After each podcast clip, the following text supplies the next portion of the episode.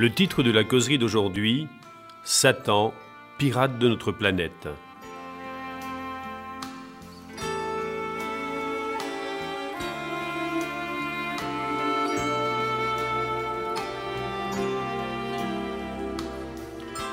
Où que nous allions dans le monde, à Montréal ou à Paris en parcourant l'Afrique ou les Antilles, partout nous sommes sollicités et harcelés par des productions littéraires, télévisées, cinématographiques ou autres qui invitent à s'intéresser au monde mystique du surnaturel, de l'occultisme et du paranormal.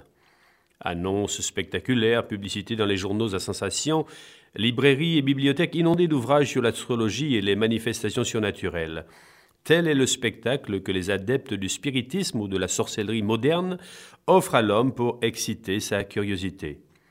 Ce ne sont plus seulement les superstitieux qui consultent les signes du zodiaque, presque tous les individus recherchent la sécurité dans l'astrologie.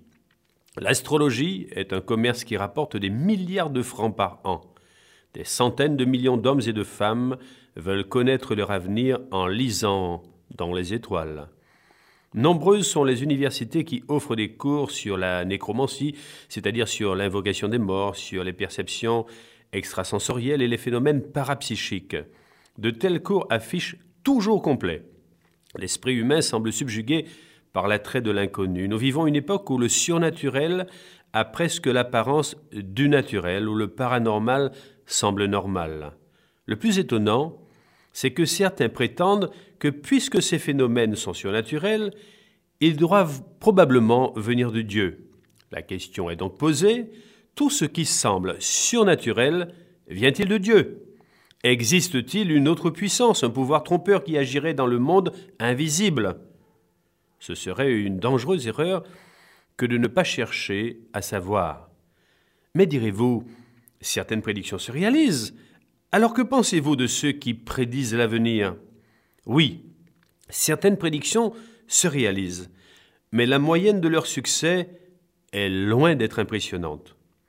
Le rédacteur en chef de magazine écrit Les faux prophètes multiplient les prédictions espérant que certaines finiront par s'accomplir. Les statistiques démentent la publicité faite au sujet de ceux qui prédisent l'avenir.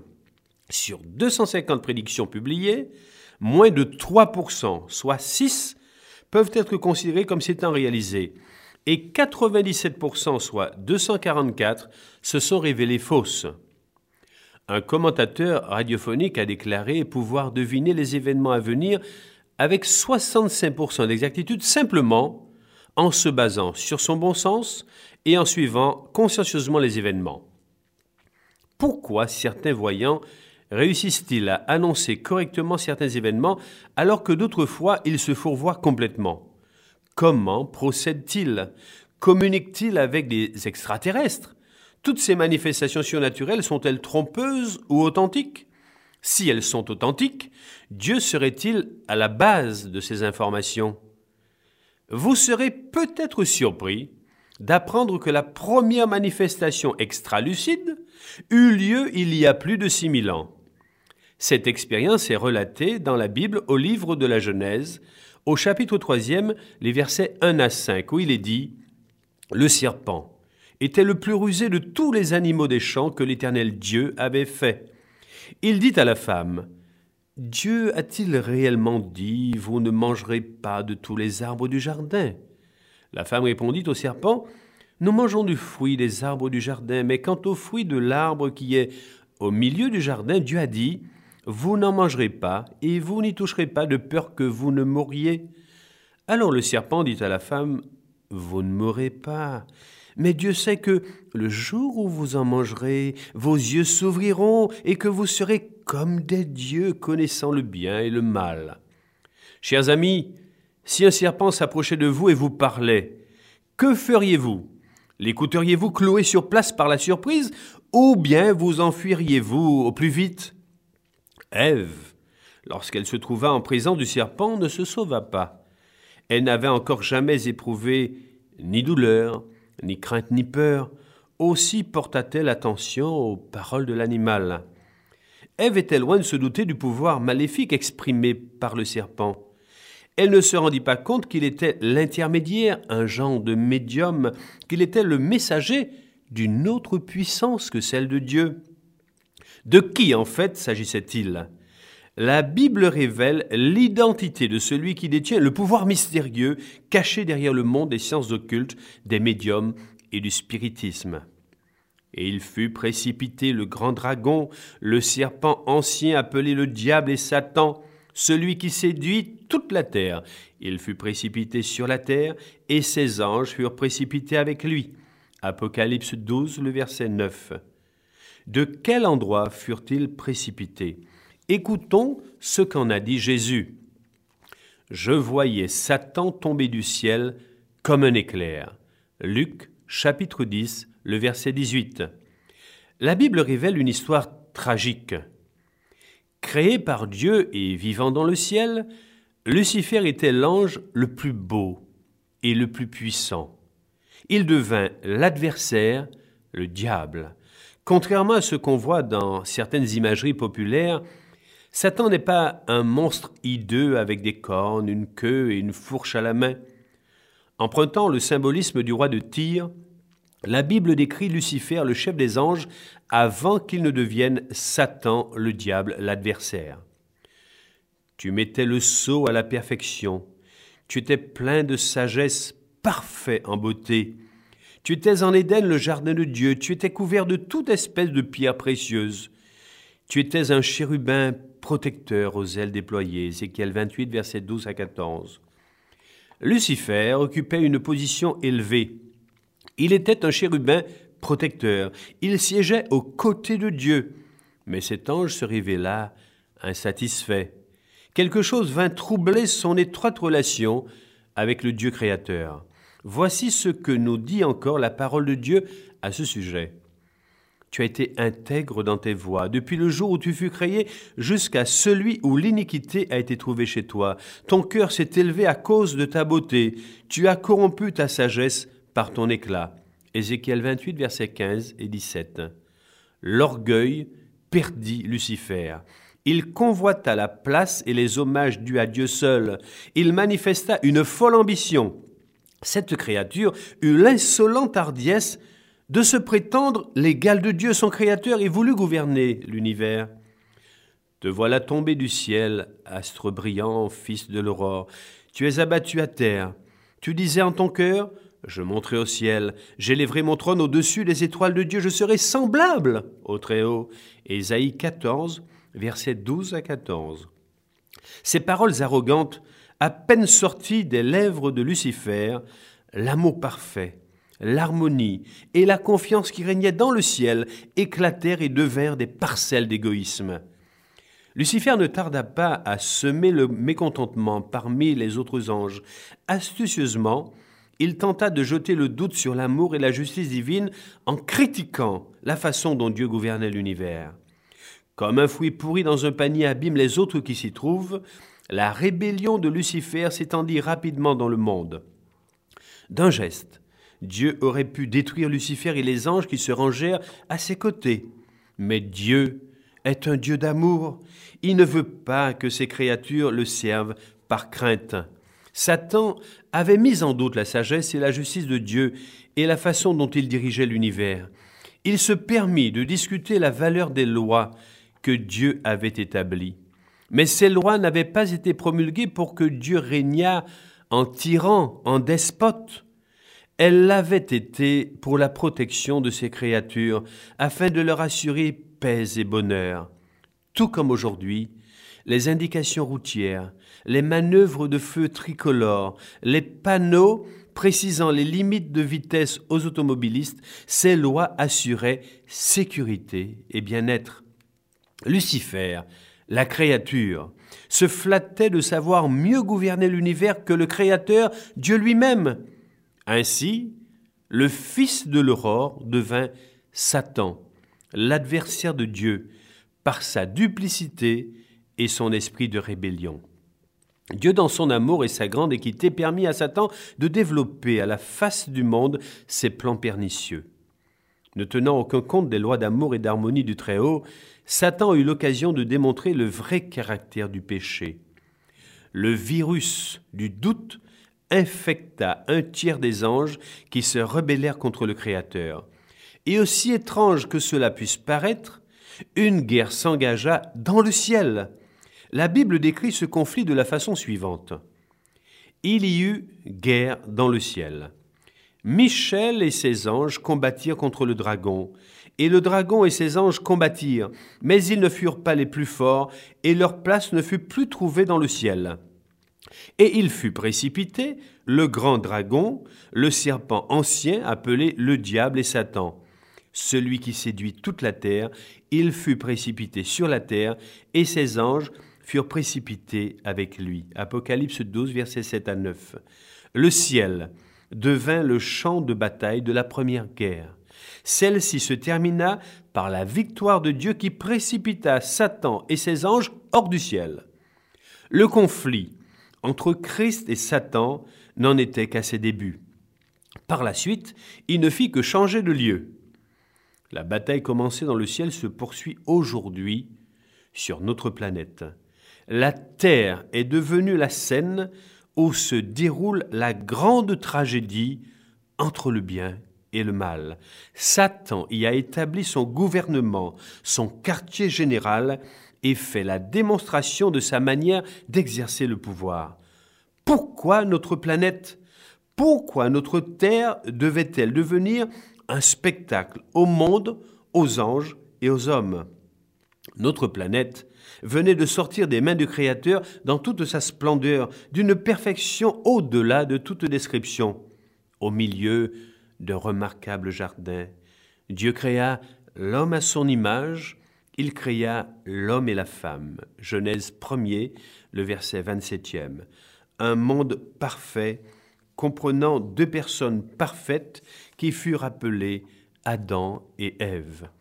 Dieu les bénit et Dieu leur dit Dominez sur les poissons de la mer, sur les oiseaux du ciel et sur tout animal qui se meut sur la terre. Genèse 1er, verset 28e. Ainsi, Dieu donna l'autorité souveraine du monde à Adam et à Ève. Puis l'Éternel Dieu planta un jardin en Éden du côté de l'Orient. Il prit l'homme, le plaça dans le jardin d'Éden pour le cultiver et pour le garder. Genèse 2, versets 8 et 15. Dieu lui-même était l'architecte d'une telle propriété.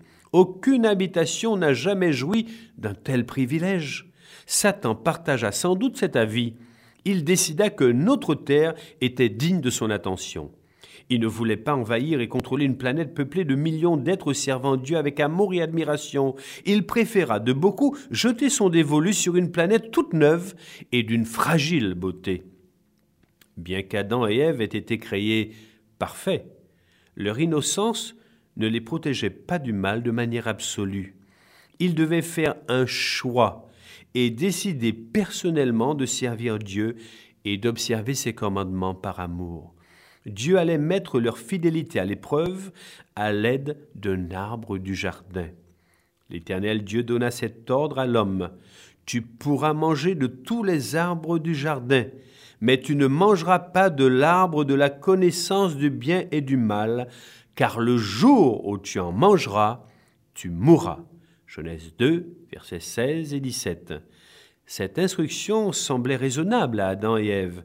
Ils avaient accès à tous les arbres du jardin, sauf à un seul. Il se peut même qu'en entendant cet ordre, ils aient souri de satisfaction, se sentant en parfaite sécurité. Quand l'homme et la femme ne se tinrent plus sur leur garde, ils devinrent vulnérables. Satan eut recours à son pouvoir occulte surnaturel pour induire Ève en erreur. Il n'agit jamais ouvertement. Il se sert d'agences gouvernementales, d'organisations, de personnes, de sociétés, de cultes, et même dans ce cas-là, d'un serpent. C'est pourquoi Paul dit Car nous n'avons pas à lutter contre la chair et le sang, mais contre les dominations, contre les autorités, contre les princes de ce monde de ténèbres, contre les esprits méchants dans les lieux célestes. Éphésiens 6, le verset 12e. Ève se laissa tromper, car elle ne pensait pas que les paroles du serpent pouvaient venir de Satan. Ainsi, le diable, sous la forme d'un serpent, dit à Ève Dieu a-t-il réellement dit Vous ne mangerez pas de tous les arbres du jardin? Genèse 3, verset 1er. Ève répliqua aussitôt Nous mangerons du fruit des arbres du jardin, mais quant au fruit de l'arbre qui est au milieu du jardin, Dieu a dit Vous n'en mangerez pas, et vous n'y toucherez pas, de peur que vous ne mouriez. Genèse 3, verset 2 et 3. Comme si l'idée était ridicule, le diable affirma tout en ironisant Vous ne mourrez pas. Genèse 3, verset 4. Alors qu'Ève écoutait, elle se rendit compte que les paroles du serpent contredisaient les ordres formels de Dieu.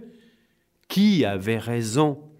Satan, profitant de son trouble, ajouta sans hésiter Mais Dieu sait que le jour où vous en mangerez, vos yeux s'ouvriront et que vous serez comme des dieux, connaissant le bien et le mal. Genèse 3, verset 5. Ainsi, le diable insinuait que Dieu n'était pas juste et qu'il gardait secret quelque chose d'excellent. Être semblable à Dieu, tel avait été le suprême désir de Satan et la cause de sa chute. Les paroles du serpent plurent à Ève, et dans un moment de faiblesse, elle se rendit aux arguments de l'adversaire. La femme vit que l'arbre était bon à manger et agréable à la vue, et qu'il était précieux pour ouvrir l'intelligence. Elle prit de son fruit et en mangea. Elle en donna aussi à son mari qui était auprès d'elle, et il en mangea. Genèse 3, le verset 6 Il venait de ne plus faire confiance à Dieu. Et très vite, ils se rendirent compte que quelque chose avait changé. Pour la première fois de leur vie, ils eurent peur et se rendirent coupables et honteux.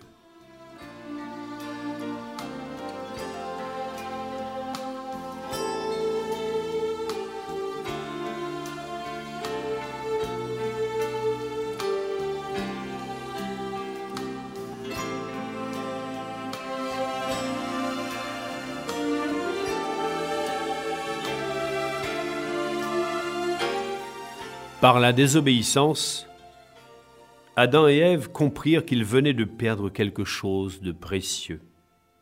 L'amour parfait, la communion avec Dieu, le beau jardin d'Éden et leur autorité sur notre planète. De maîtres qu'ils devaient être, ils devinrent esclaves. Et à ce propos, l'apôtre Paul fait l'observation suivante.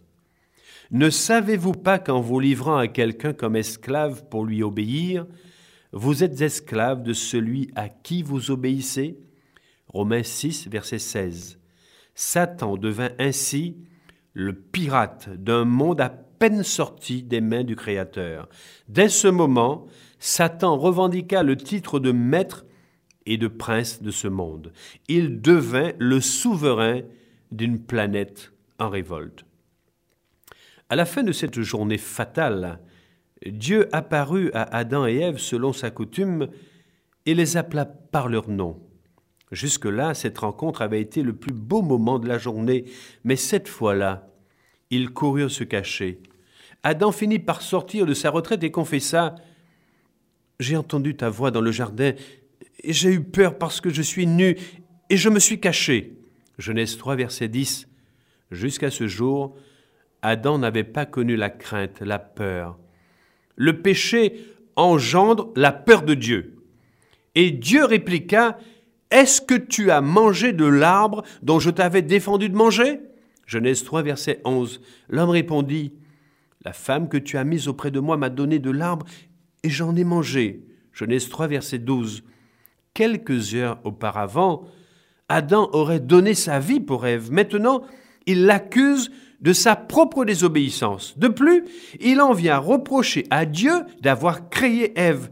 Le péché altère l'amour le plus parfait. Ève accusa à son tour. Et l'Éternel Dieu dit à la femme, Pourquoi tu fais cela? La femme répondit, Le serpent m'a séduite et j'en ai mangé. Genèse 3, verset 13. Ève rejeta la responsabilité de son action sur Dieu Voulant se défendre, elle dit C'est le serpent que tu as créé qui m'a fourvoyé. Comme Adam l'avait fait avant elle, Ève chercha à se justifier. À partir de ce jour, ils étaient condamnés à mourir. L'immortalité ne reposait que sur l'obéissance. La désobéissance les privait de la vie éternelle. L'homme, afin de s'assurer l'immortalité, devait manger du fruit de l'arbre de vie. Privé de ce fruit, la vitalité de l'homme s'altérerait graduellement jusqu'à la mort. Afin d'empêcher Adam et Ève de manger du fruit de l'arbre de vie et de vivre pour toujours dans le péché, Dieu dut les chasser du jardin. C'est ainsi qu'il chassa Adam, et il mit à l'orient du jardin d'Éden les chérubins qui agitent une épée flamboyante pour garder le chemin de l'arbre de vie. Genèse 3, verset 24. Le diable avait dit, Vous ne mourrez pas, mais privés de l'arbre de vie, Adam et Ève, bien plus tard, moururent.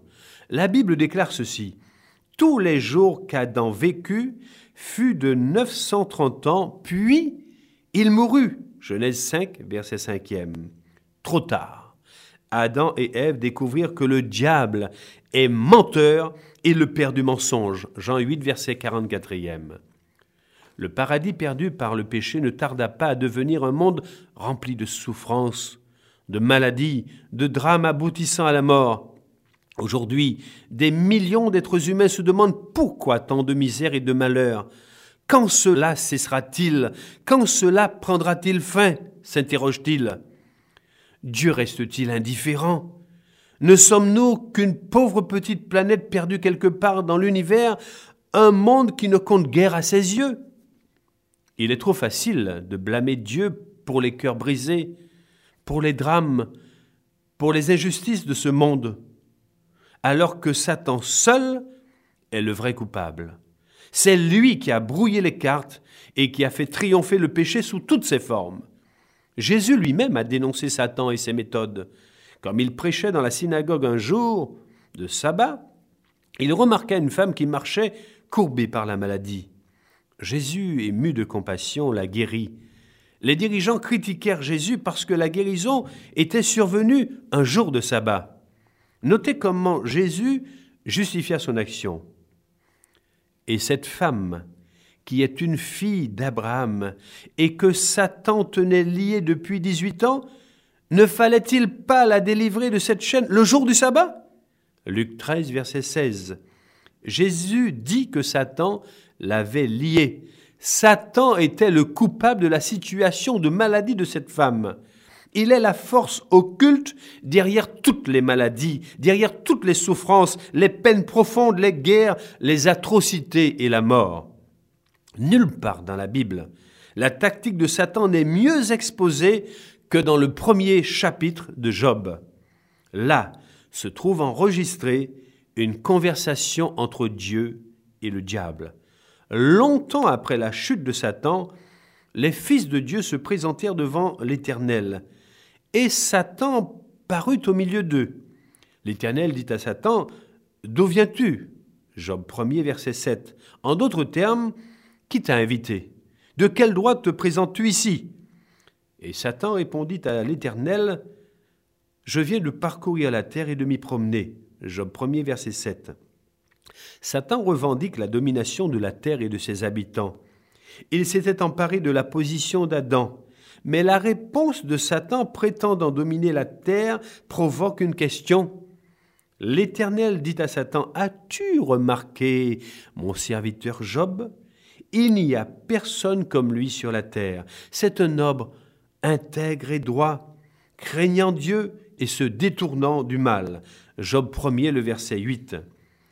Dieu tenait à faire comprendre à Satan que toute la terre n'était pas à sa dévotion. Il y avait Job. Cet homme n'avait pas choisi de suivre la voie du mal. Il était demeuré fidèle à Dieu. Entendu, ricana Satan. Pourquoi ne le serait-il pas? Tu l'as comblé de richesses, il est l'homme le plus important du pays. Rien d'étonnant qu'il te soit attaché, mais touche à ce qui lui appartient, et je suis sûr qu'il te maudit en face.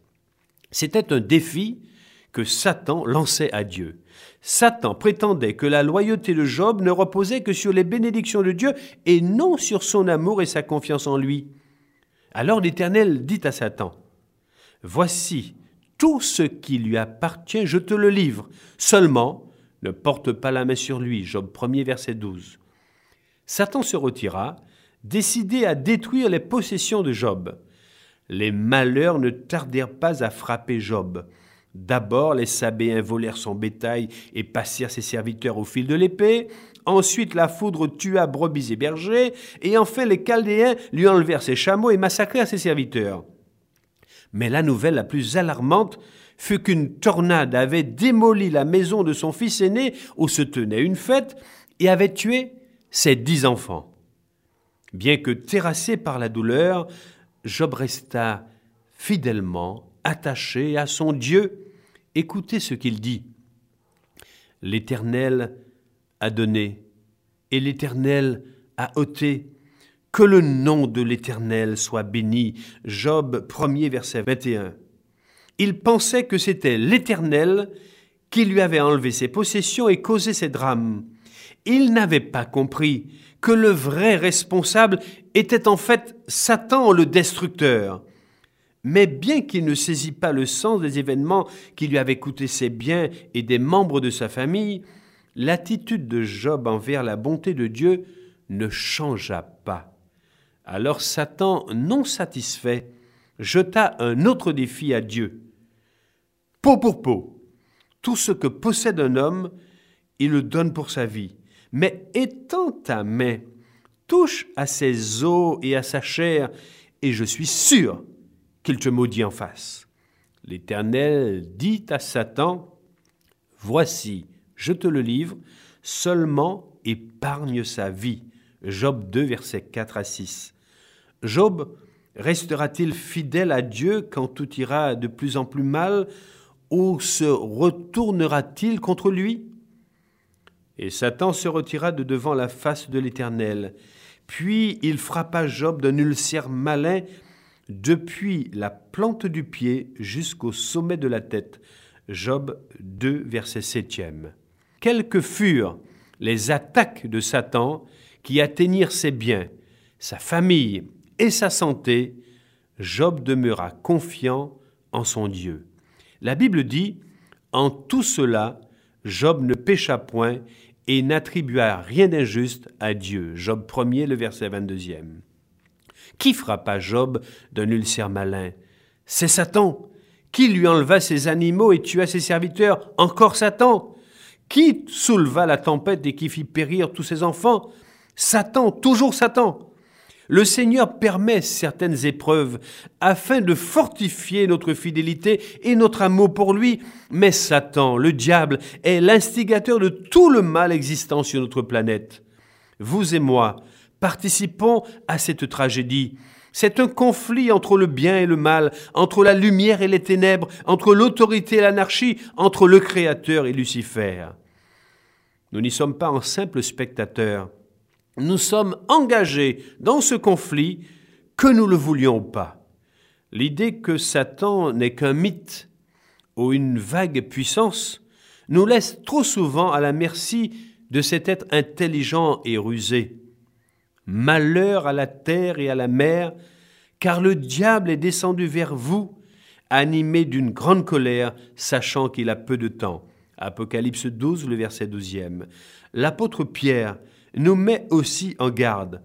Votre adversaire, le diable, rôde comme un lion rugissant, cherchant qui il dévorera. 1 Pierre 5, le verset 8 Ce fut Satan qui, par la jalousie du roi Hérode, chercha à faire mourir l'enfant Jésus à Bethléem. Hérode promulgua un décret de mort pour tous les enfants au-dessous de deux ans. Ce fut Satan qui s'approcha de Jésus dans le désert sous la forme d'un ange du ciel. Il pensait, si seulement Jésus pouvait faire le moindre faux pas ou renoncer à sa mission de sauver l'homme perdu, eh bien là je m'assurerai à jamais la domination de la planète Terre. Le Christ sortit victorieux de chacune des tentations de Satan.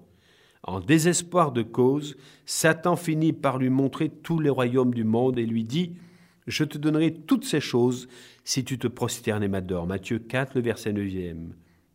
Toutes ces choses ne lui appartenaient pas. Satan se les était appropriées à force de mensonges et de tromperies. Jésus répondit, Retire-toi, Satan, car il est écrit, Tu adoreras le Seigneur ton Dieu et tu le serviras lui seul. Matthieu 4, le verset 10. Satan s'en alla vaincu, mais il reviendrait à la charge. Il y aurait encore le calvaire. Satan était plus déterminé que jamais à réaliser son ultime victoire au moment du calvaire. Ainsi pensait-il perdre irrémédiablement Jésus et le genre humain, il fit un effort désespéré pour empêcher le Christ de sauver l'humanité. Satan s'attacha obstinément au pas de Jésus tout au long de sa vie terrestre, et plus encore au cours des journées qui précédèrent sa mort.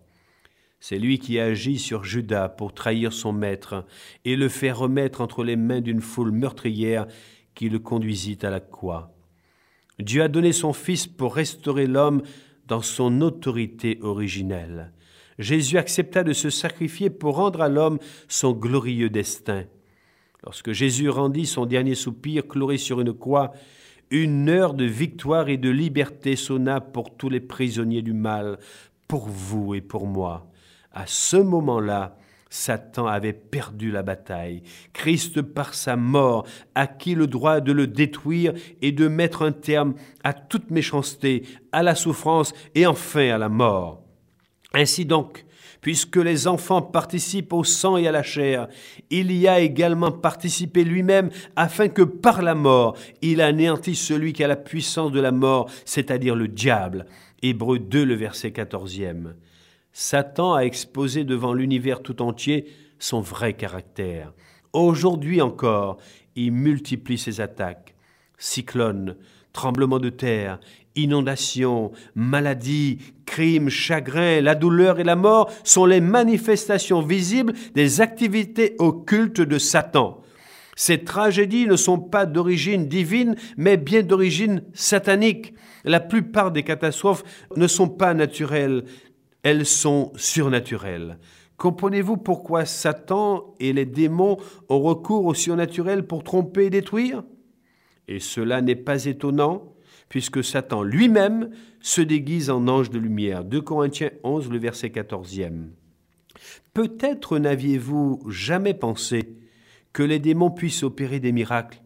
Ils en sont capables, car ce sont des esprits de démons qui font des prodiges Apocalypse 16, verset 14. Satan est capable de faire des miracles. Les anges déchus aussi. Il est même capable, quand cela l'arrange, de transmettre ce même pouvoir à des hommes. Il s'élèvera de faux Christ et de faux prophètes. Ils feront de grands prodiges et des miracles au point de séduire, s'il était possible, même les élus. Matthieu 24, le verset 24e. Nous devons réaliser que nous ne pouvons pas toujours nous fier à nos sentiments. Nous vivons à une époque où le faux ressemble tellement au vrai qu'il est difficile d'y voir clair sans la parole de Dieu. Dans ce sombre tableau, il reste cependant un côté positif. Cette planète ravagée par Satan est près de sa délivrance. Cette espérance devrait calmer les craintes des pèlerins angoissés qui vivent sur une planète déboussolée. Jésus va revenir et quand il reviendra, la prophétie d'Ézéchiel trouvera son plein épanouissement. Et je te fais disparaître, chérubin protecteur. Je fais sortir du milieu de toi un feu qui te dévore. Je te réduis en cendres sur la terre. Ézéchiel 28, versets 16 et 18 le péché, la souffrance et la mort disparaîtront définitivement. Jésus revient bientôt, non plus comme un Galiléen méprisé, un homme dont on se moque cloué sur une croix, mais il vient comme le roi des rois, celui qui a le droit de régner. Le Christ revient sur cette planète Terre. Préparez-vous à le recevoir. Si vous ne le faites pas, vous serez perdu pour toujours. La question qui se pose à vous aujourd'hui est de la plus grande importance. Qui suivrez-vous? Un Dieu d'amour ou un ange déchu? Le monde entier est divisé en deux camps. Dans lequel êtes-vous? À chaque cœur inquiet, ébranlé, brisé, à tous ces enfants sur cette planète en révolte, Jésus offre une invitation. Venez à moi, venez à moi. Tout ce que le Père me donne viendra à moi, et je ne mettrai pas dehors celui qui vient à moi. Jean 6, le verset 37. Le plus grand désir de Jésus est que vous fassiez à nouveau partie de la famille de Dieu. Vous serez ainsi assuré de la vie éternelle sur une planète qui sera restaurée. C'est à vous, c'est à vous de choisir qui sera votre maître et votre Seigneur. Amis, votre décision est une question de vie ou de mort. Ne voulez-vous pas aujourd'hui vous rallier sous la bannière de Jésus-Christ, votre roi?